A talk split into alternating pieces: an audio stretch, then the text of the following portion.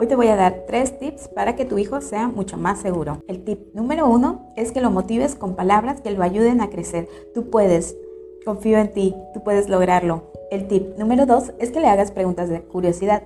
¿Qué se te facilita hacer? ¿Qué te gusta hacer solo? Y el tip número tres es que siempre le des dos opciones. Eso le va a ayudar a tomar mejores decisiones ya que va a saber que es responsable de la decisión que haya tomado. Recuerda, yo soy Ángela Moreno, tu psicóloga del Nutrete para la Atención.